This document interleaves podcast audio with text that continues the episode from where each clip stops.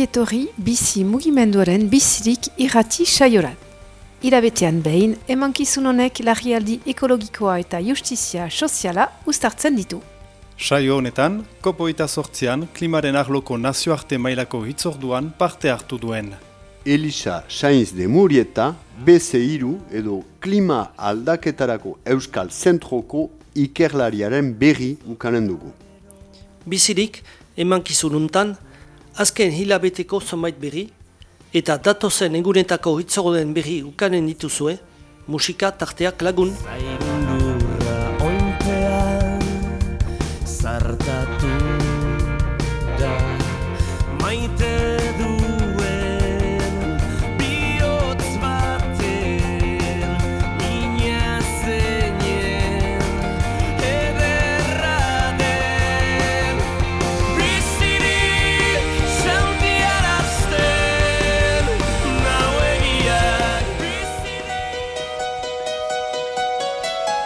Sekulako dibidendu handienak ari dira banatzen petrolio enpresa eraldoiak. BP, Shell, Chevron, ExxonMobil eta Total Energy enpresek eun miliar dolar, laugoita hamar miliar euro, banatuko dituzte beren inbertitzaileen artean, sekulako ordainsari handiena. Ukrainiako gerlaren ondorioz, 2008 urtean, etekinen errekorra gainditu dute bortxan kozizatzen duten petrolio eta gas enpresa eraldoiek. Artikulu hori, argia aldizkarian argitaratu izan da eta urko apalozak idatzi zuen. Munduko bost petrolio enpresa handienak dira BP, Shell, Chevron, ExxonMobil eta Total Energy.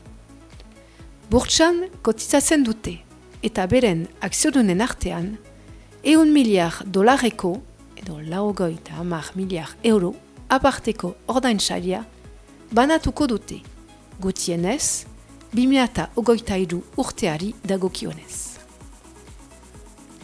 The Guardian egunkariak datua argitaratu du. Erregai fosilen irabazen gatik gero eta aserre handiagoa den testu inguru batean azaldu du.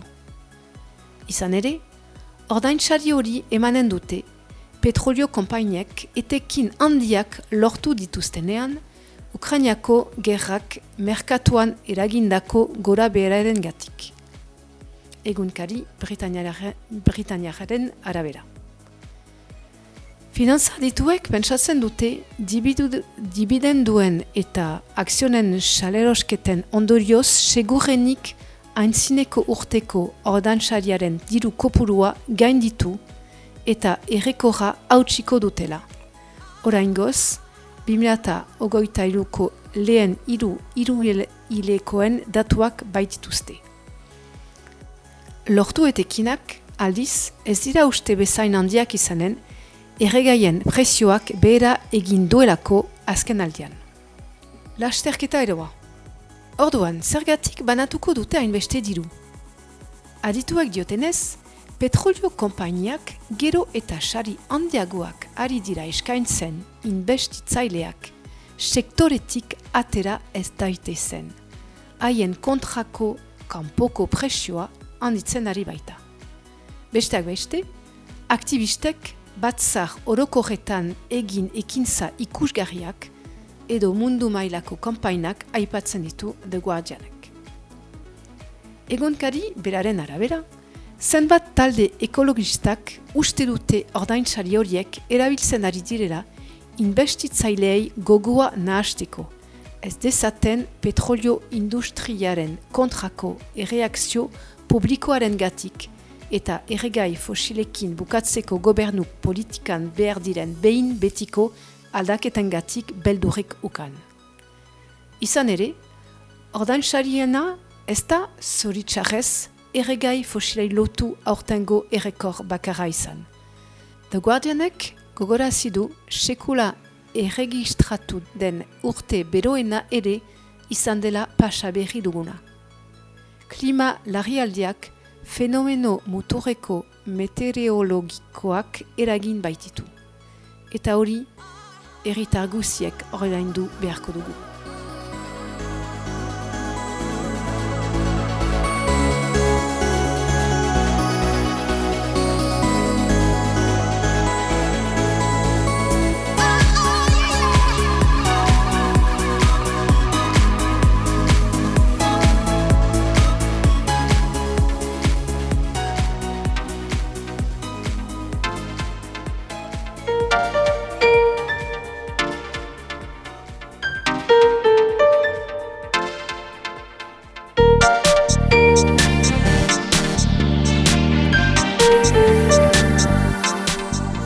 Mineral eskariaren euneko irurgoita zazpi, birziklapenaren bitartez lor daiteke. Amigos de la Tierra gobernuz kanpoko erakundeak zenbait neurri plazaratu ditu mineral berriak erosteko beharra murrizteko. Besteak beste, ekonomia zirkulara eta aurrezteko praktikak bultzatzea eta ibilgailu elektrikoen flota murriztea. Artikulu hori argia aldizkarian atera zen eta Matxin Aspiroz Pagolak idatzi zuen. Espainiako Amigos de la Tierra erakundeak txostena idatzi du transizio energetikorako mineralen eskaeraren inguruan.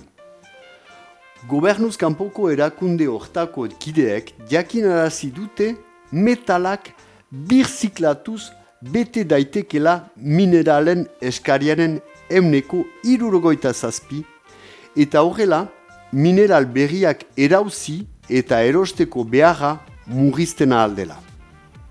Horretarako, adierazi dute lagungarria litzatekeela ekonomia zirkularreko eta ekonomiak egiteko praktikak burutzea.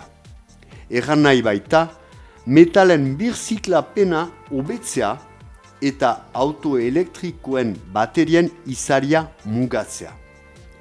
Gisa berean, ikerketan erakutsi dute proposatu neurriak onartuz geroz, 2000 eta berrogoita amarrera arteko mineralen eskariaren emneko irurgoita zazpi, estaltzeko gai izanen liratekeela material birziklatuaren bidez. Txostenean agertzen dutenaren arabera, mineralen eskariak gorakada handia izan du azken urteotan. Eta hori, mugikortasunarekin lotu dute, batez ere Espainiako estatuan autoelektrikoek izan askundearen gatik. Mugikortasun elektrikoak eragin handia duenez mineralen eskarian, ibilgailu pribatuen flota murriztea eta autobus elektrikoak gehitzea proposatu dute eskaera murrizteko. Ikerketak jakin alazten du ere, eritzatekeela berdin aplikatuko mineralen kudeaketari buruzko ikuspegi Europara egualdeko herrialdetan. Elkarteko kideek azpimarratzen dute ikuspegi global zuzena beharrezkoa dela transizio energetiko justu eta iraunkorrerako. Eta Espainiako gobernuari eskaera egin diote. Amigos de la Tierrako kideek Espainiako gobernuari eskatu diote kontuan hartzeko txostenean aztertu gaia eta besteak beste mineralen kudeak eta jasangarriko politikak ezartzea eta mehatze legeak erreformatzea. Politika horiek bizi dugun krisi ekosozialaren mailan egon behar dutela errandute.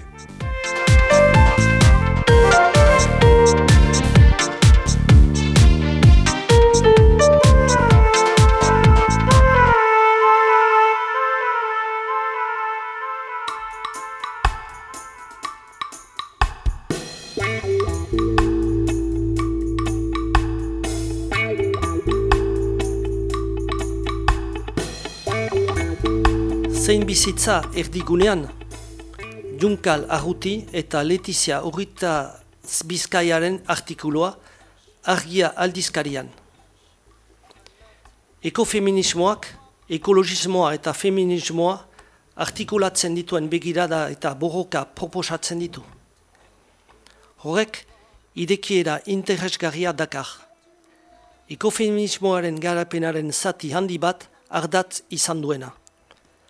Hala ere, ireketasun horrek, erronkak eta komplexutasunak zabaltzen ditu, eta uste da horietan sakontzea beharrezkoa dela ekofeminismoaren ahalmen eraldatzenea zabaltzeko.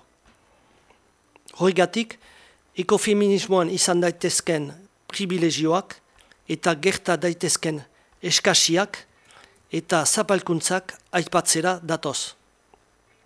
Alde batetik, garantzitsua iruditzen zaie pertsonen eta herrien arteko privilegioak kontuan hartzea hildo hortan. Ekofeminismoak bere egiten ditu emazteek bizitzaren eta lurralden alde egiten dituzten borrokak, izan sorgin, indigena, laborari, hindu, latino, migratu edo euskaldun. Juder Kis Espinosa, Dominikar Errepublikako filosofo, idazle eta ikerlari feminista da, ezaguna da mendebaldeko feminismoen aurkako idatzi kritikoengatik, eta honek, azaltzen duenez, emazte horiei eta haien lurraldei eragiten dieten modernitate kapitalista, arrasista eta kolonialarekin zerikusia duten baldintza historiko geopolitikoak modu argiago eta sendoagoan txertatzea falta da. Ezin da antzi, ekofeminismoa, modernitate horren barnean sortu zela, eta beraz, kritikatu nahi duen gauza bera egin dezakeela. Eta, ezin ukatu, ekofeminista gehienak, Europako zuriak edo heien odorengoak direla, eta leku amantailatu hortatik, analisi partzialak, folklorizatuak, edota testu ingurutik kanpokoak egiteko, joera badela. Hori saiesteko, proposamena hau da. Emazte eta herri borrokalari gisa batzen dituenaz gain, zapalduak eta amatailatuak izaiteak beresten dituena begiratzea. Erantzukizuna hartu ahal izaiteko. Bestalde, uste da pertsonen eta gainerako izaki sentitzaileen arteko privilegioetan ardura hartu behar dela. Bizitza erdigunean jarri nahi bada, begirata zabaldu eta animalia guzien bizietzak kontuan hartu behar dira. Gizakiok, guziaren erdigune garen ikuspegi antropozentrikotik, sentzozentrikora pasatzea, non gizakien bizitzak ez dauden gainerako animalien gainetik, eta helburua denentzako biziona lortzea den. Animalia esplotaziorik gabe eta espezian oinarritutako zapalkutzarik gabe. Pertsonen arteko zaintza negozioa izan ezin daiteken bezala, zaindu ditzagun beste espezieak, behiak, ardiak eta asiriak, besteak beste. Haien bizitzei etekina ateratzeko helbururik gabe. Bide hortan, guzien artean, laborariak, baseriko eta hiriko jendea, aktivistak eta bar, inoren bizitza ustiatzen edizuten proposamenak asmatu eta praktikan ezagri behar dira, agroekologia antiespizista adibidez. Labur bilduz, ekofeminismoan almen eraldatzelea areagotzeko, emazteen privilegio individual eta kolektiboen ondorioez jabetzea proposatzen da. Ez daitezen errepika. Hortarako lagungarri izan daiteke beste proposamen eraldatzele batzuekin elkarrizketa sakontzea. Hala nola anti-arrazakreidearekin, fenimiso dekolonialarekin eta anti-espizimoarekin. Eta aldi berean interseksionalitatea erdigunean jartzea, privilegio eta zapalkuntzen arteko interkonexioetan sakontzeko. Biziriken saio honetan, Nikolas Goni, bizikidearen Euskal Irratietako iritzi saileko gogoetak partekatzen segituko dugu. Saio honetan, zaintza garaia, izenburua duen gogoeta plazaratuko dugu. Batzutan zaila da kronika honetarako gaia atzematea. Dena errana dela iduridu, zer egin erabakitzeko jakin behar dugun guzia jadanik badakigula. Gainera, azken egun hoietako ekialde horbilean aurrekaririk gabeko sarraski hoiek etorkizun aski iluna iragartzen dute. Eta ez bakarrik ekialde horbilean, mundu osoan ere. Mundua inoiz baino konektatuagoa delako. Inoiz baino konektatuagoa izanik ere, ideologia batzuk elkarren gandik urruntzen gaituzte. Klima aldaketaren erronkari erantzuteko mundu mailako kooperazioa inoiz baino beharrezkoagoa izanik ere, estatuek leian jarraitzen dute, nork ondokoari baliabideak ea zenbat kenduko eta noiz. Leia honetan Europa ez da ongi kokatua. Energia eta baliabide mineralak ez ditugu hemen ekoizten edo bederen ez kontsumitzen ditugu neurrian. Eta egoalde globaleko herrialdekiko harremanak zailtzen zaizkigu. Europan gure zeru muga materialki pobretzea da, horrek ez du alternatibarik. Aldiz, hautatu behar duguna da pobretze hori nola banatuko den. Eta horretarako zeharro aldatu behar dira ez bakarrik politika publikoak baina mentalitateak ere. Gizartean zabaldu diren kontakizun hoiek, merezimendu individuala, kontsumitzeko askatasuna eta olako. Behar dugun metamorfosia behar bezala gauzatzeko, alegin handiagoa aberatsenek egin behar dute, eta pobrenak aldiz lagundu behar dira. Horregatik dira larrialdi ekologikoa eta justizia soziala uztartu behar. Hori egin ezean, denak galtzaile aterako baikara, azken aberatsa bere diruarekin bakarrik hil arte, ondoan inor laguntzeko prest izan ezean. Eta mentalitateak aldatzean oski ez da gauza simplea. Baina aldaketa hori ustez baino lasterrago gertatzen alda, batez ere hain zalu aldatzen ari den mundu honetan. Hori laguntzeko nire iduriko gako garrantzitsuenetarik bat feministek eman dute. Zaintza erdian ezartzea. Heldu bedi zaintzaren garaia eta gutarik bakoitzak gauzatu dezan.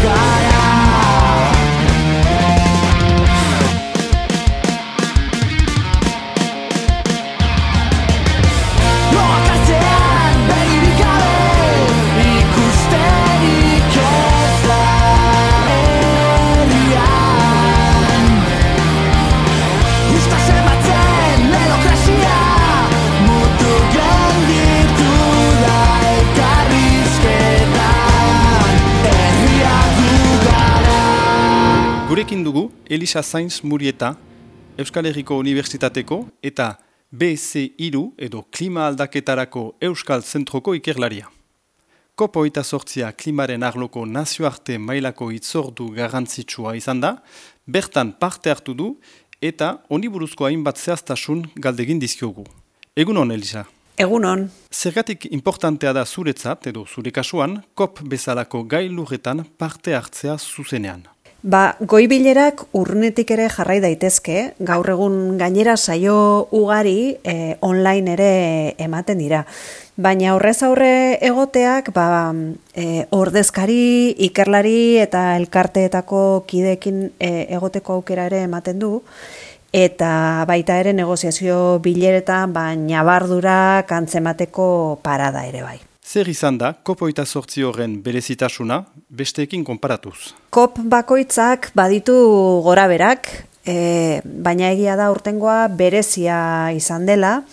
Hainbat arrazoirengatik, baina nik esango nuke e, bereziki aurten lehenengo balantze globala burutu behar zelako. Eta zer da balantze globala? Ba, gaur egun e, gure bide horria Parisko akordioa da. Parisko akordioa 2008an onartu zen, eta hau da munduko herrialdeek e, klima aldaketari aurre egiteko adostu zuten iparro ratza, esan dezagun.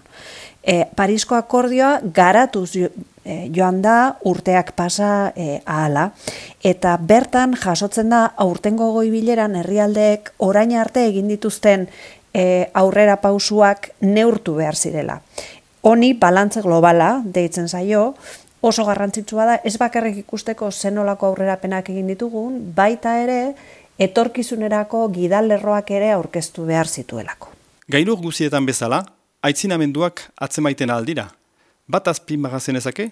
Ba, bakarra e, azpimarratzean ikuste dut, e, bueno, zaila ez, e, gertatzen zait, eta behar bada e, hiru gauza azpimarratuko nituzke. E, lehen aipatutako balantze globala onartu izana, baita ere adaptazioa, hau da, klimaldaketaren inpaktuei egokitzeko helburu globala, eta e, hirugarren azpimarra ba, e, txiroen eta zaurgarrien diren herrialdei laguntzeko funtsa biar, e, abiaratu e, egintzela e, aurtengo kopean ere bai.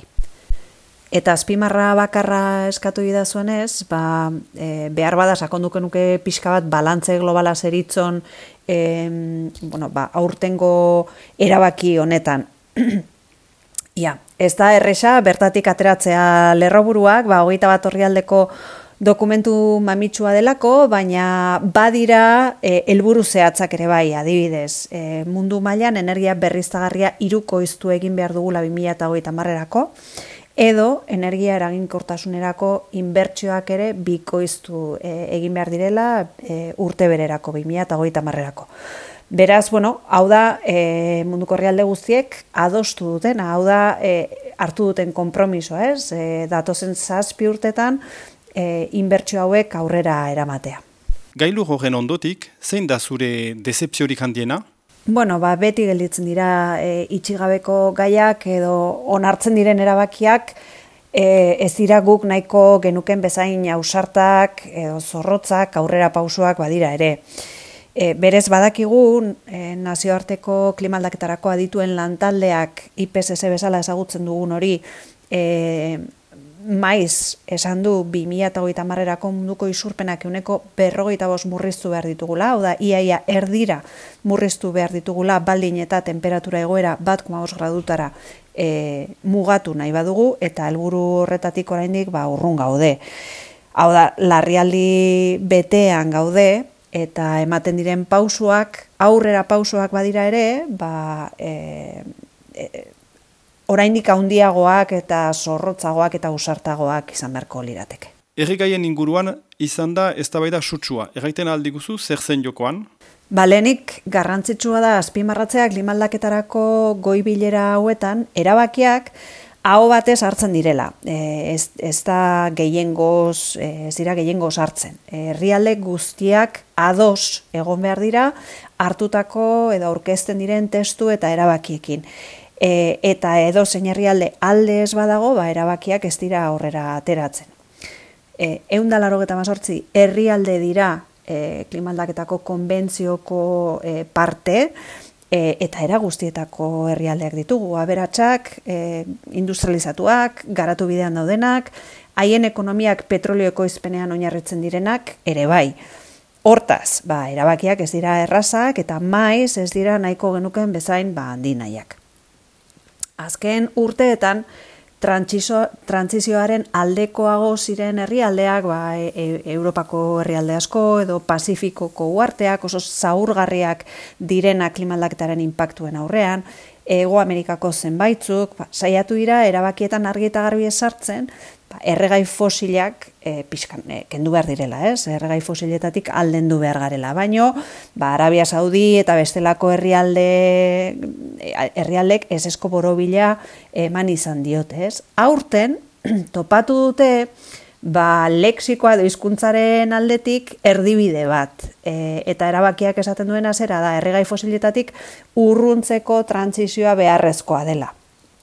Ba, tira, gure, segurazki gure entzulei eta jende askori ba, hitz jokoa iruditu dakiek, ez? Baina lehen aldiz lortu da erregai fosilak e, goi bilera baten erabakian aipatzea eta kontutan hartu behar dugu, ba, lehen esan bezala, herrialde desberdinek interes anitzak dituztela, ez? Eta niretzat garrantzitsua da e, honek bidaltzen duen mesua, ez? Nolabait trantzizioa uka ezina da, azkarrago edo motelago gertatuko da, baina ekidin ezina da. Datorren koparen ezaugarriak, zehazten ahaldizkiguzu eta haren erronka bereziak ere? Aurtengo 2008 lauko kop e, hogeita bederatzi Azerbaianen burutuko da, petrolio ekoizle den beste herrialde batean eta 2008 bostean Brasilen. Eta Brasil gogoi bilera hau, ba, bereziki garrantzitsua izango da, e, 2008 bostean herrialde guztiek aurkeztu beharko dituztelako euren helburu berriak. Helburu hauek, e, aurten onartu den balantze global horretan jasotakoa gainera hartu beharko dute kontutan eta beti aurkezten diren helburu berriak aurrekoak baino e, asmo handiagoa erakutsi behar dute. Ordu nik uste dut batez ere 2025eko goi bilera ba oso interesgarria izan e, daiteke. Mila esker Elisa, zure lekuketasun eta erantzun lagungarrientzat, beste aldi bat arte. Mila esker zuei eta hurren arte.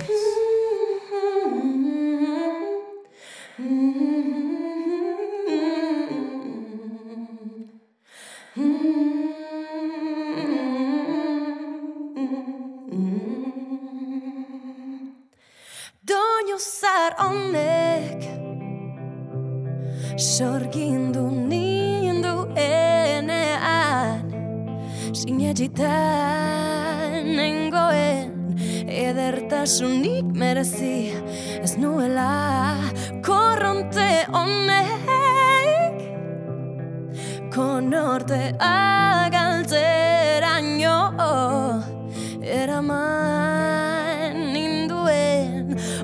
urjauziaren ertzera.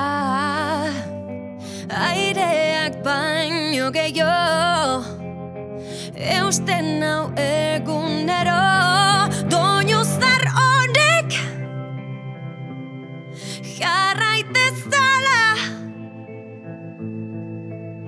Ni bezalako Arima junak argitzen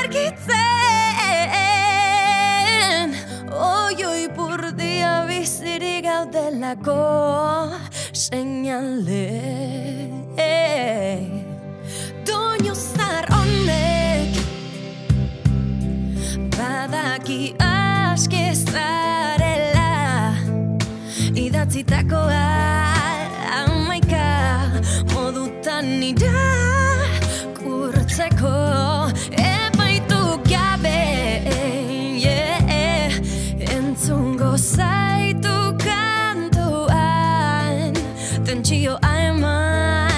eman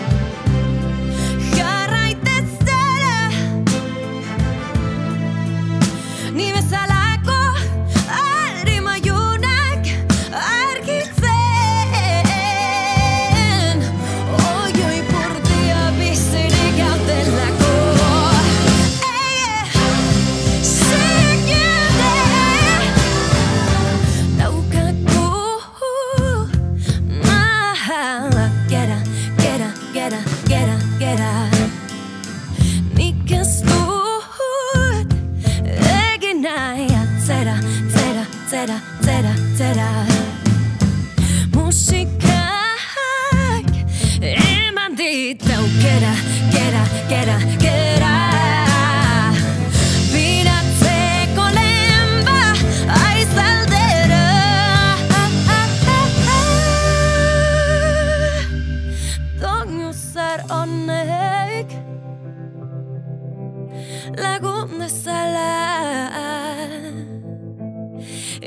ezarritako arau guztiak apurtzen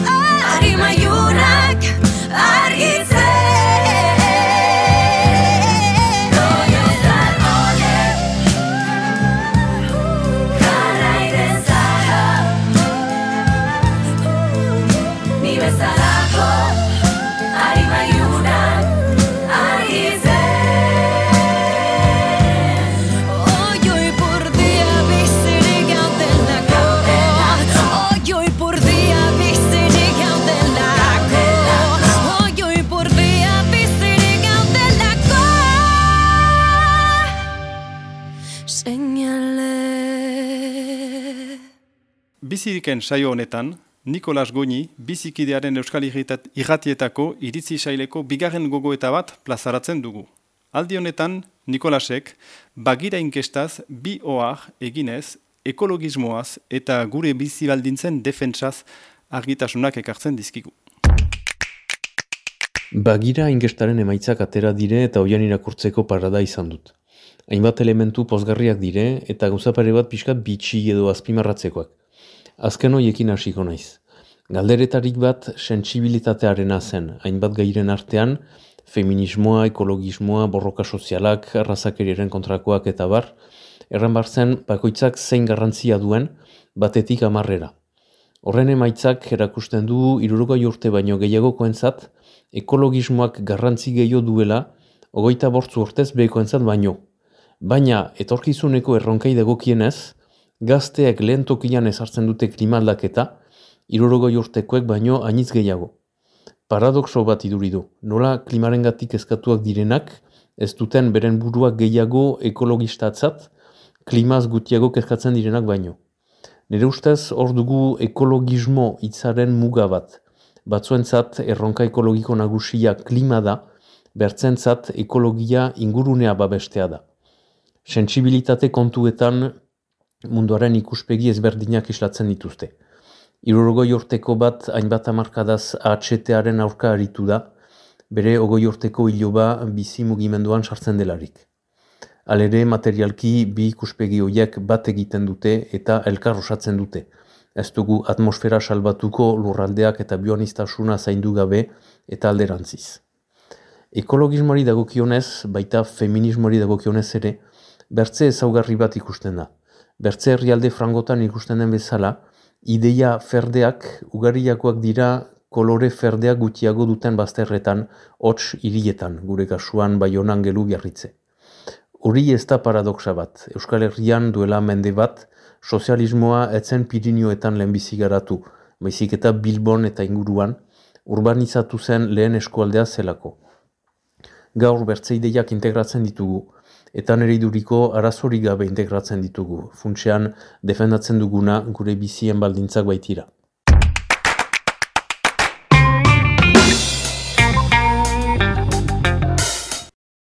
Bizirik, emankizuneko atal berri honetan, tarteka, biziko kide euskaldunen lekukotasunak zabalduko ditugu. Militantziaren zergatien eta nolakoen ezagutzeko, sail berri hau hasten dugu, edo jorratzen dugu, Matild Baionako kidearekin. Nor zaitugu, Matile Txleku deitzen naiz, ogoita bederatzi urte ditut, bai honan bizi naiz eta arkitektu eta paisaia egilea naiz. zergatik engaiatu zira klimaren eta ekologiaren alde? Tipidanik gurasoak ekologiari sentsibilizatu ninduten eta ahonditzean ikusi dut aldaketa klimatikoaren eh, larritasuna ahonditzen eta nahi izan dut eh, eneinean lagundu bojoka hortan. Zer ekartzen dizu elkarte batean aktibotki engaiatzeak? Gauz ezberdinak ekartzen dizkit, eh, lehenik aktualitatea gehiago segitza eta ezagutzak handitzea, pentsamendu azkarrago baten ukaiteko. Bestalde, gaitasun behiak garatzea, e, izan dadin bilkuren animazioa, ekitaldien antolaketa eta bar, eta azkenik ere beste jendean ezagutza, izan dadin elkarte barnekoak eta kanpoan ere. Nola lotzen dituzu Euskara eta biziren borrokak? Hizkuntza minadritarioen mantentzea da globalizazioaren aurka borrokatzea, eta ere da ekosistemetan espezie guziak garrantzitsuak diren bezala, hizkuntzen aitnistasuna aberastasun kultural bat da.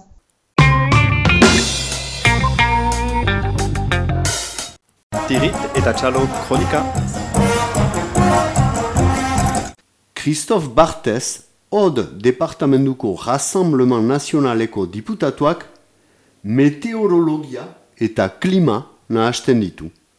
Joan den urtahilaren bostean, Rassemblement Nazionaleko diputatu horrek bere lehiotik ikusten zuen elurra erakutsi du sare sozialetan eta azpian ondoko iruzkina idatzi du.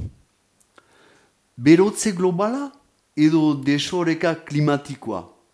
2008 lauko urtahilaren iruan, Suediak azken ogoita bost urteetako temperaturarik apalenak izan ditu, ken berrogoita iru gradu. Ordu honetan, oraindik ez dugu IPCC-ren iruzkinik, oraindik ez dira agertu. Egan nahi baita, Christophe Barthez diputatu horrek meteorologia eta klima nahasten dituela. Pentsatzen du, hotz egiten badu, ezin dela mundu mailako berotze globalik egon. Alta, aditu batek erantzun dion bezala, meteorologiak puntu jakin batean aztertzen du zer gertatzen den epe labur batean. Aldiz, klima epe luzekoa da. Informazio gisa, 2008an Frantzian 2005 bero errekor baino gehiago gainditu dira eta berrogoi hotz errekor. Desoreka hori da klima aldaketaren ezaugarria. Hotz errekor gutxi batzuk seinalatuz eta IPCC-ren trufatuz diputatu horrek bere ergelkeria baizik ez du erakusten. Rassemblement Nazionaleko diputatu horren maila ikusirik, galdera bat egin nahi nioke. Itxas bazterrerat joaiten delarik. Zeru muga horizontala ikus dezake, ezta? Hortik ondorioztatzen ote du lur planeta ordokia dela? Tirit eta txalo kronika. Angeluko erriko etxea behin baino gehiagotan kritikatu dugu hemen berean. Baina gaurkoan txalotzeko arrazoin bat badugu. Alainan, angelutik pasatzen diren txirindularientzat posible da errota kautsuak hauntzea edo norberak bere errota zilo baten konpontzea angeluko bizikleta bideetako bost ardaz nagusitan, bost lekutan. Horietarik lau berriki plantan eman dituzte. Han, bizikletako erroten hauntzeko pompaz gain, erabiltzaileak errota baten desmuntatzeko behar diren gakoak atxemanen ditu, errota zilatu baten konpontzeko gisan. Bizikleta kitorik konpontzeko bos leku badira beraz angelun, Jules Ferry eskolaren aintzinean, Albert Le Barrier karrikan beraz, Barrako farmaziako aparkalekuan, Aturri etorbidean beraz, Meñon etorbidean eta Parnaz etorbidean, Paguen bidetik urbil, beraz, Urrezko ondaren ondartzan, izurden etorbidean beraz, eta aduanetako biribilgunean, Montbrun hauzuan. Bistan dena, bizikleta bideak edatzeko eta segurtamenean ezartzeko behar handiak badira oraino. Baina ezin ukatu bide honean doan urratsa dela. Ea noizko atximanen ditugun beste bizikleta bideetan ere olako konponketak iparalde osoan? Itzorduak, atala? Zuen egutegietan markatzeko datak. Urtahilaren ama bostean, astelenarekin, ahatsiko zazpietan, Jakazank lan taldearen bilkura, patsokian, tonelieren karrikako ogoita iru bisean baionan. Urtagilaren amazazpian, astezkenarekin, agatziko zazpietan, Euskaraz bizin lan taldearen bilkura, Manu Robles Arangiz Fundazioan, Kordegileren karrikako ogoian baionan. Urtarriaren hama zazpian, asteazkenarekin zazpietan, deskubritze apeitifa, Manu Robles Arangiz Fundazioan, Gorderiren karikako hogoian, baionan. Urtahiraren ogoita seian, ostiralarekin, agatsiko zazpietan, bizi barnekaldeko tokiko taldearen bilkura. Laborantza gambararen egoitzean, Anissa Montxolozen. Otsailaren zazpian, astezkenarekin, atxeko zazpietan, biziren hilabeteroko topaketa Manu Robles Arangiz Fundazioan baionan.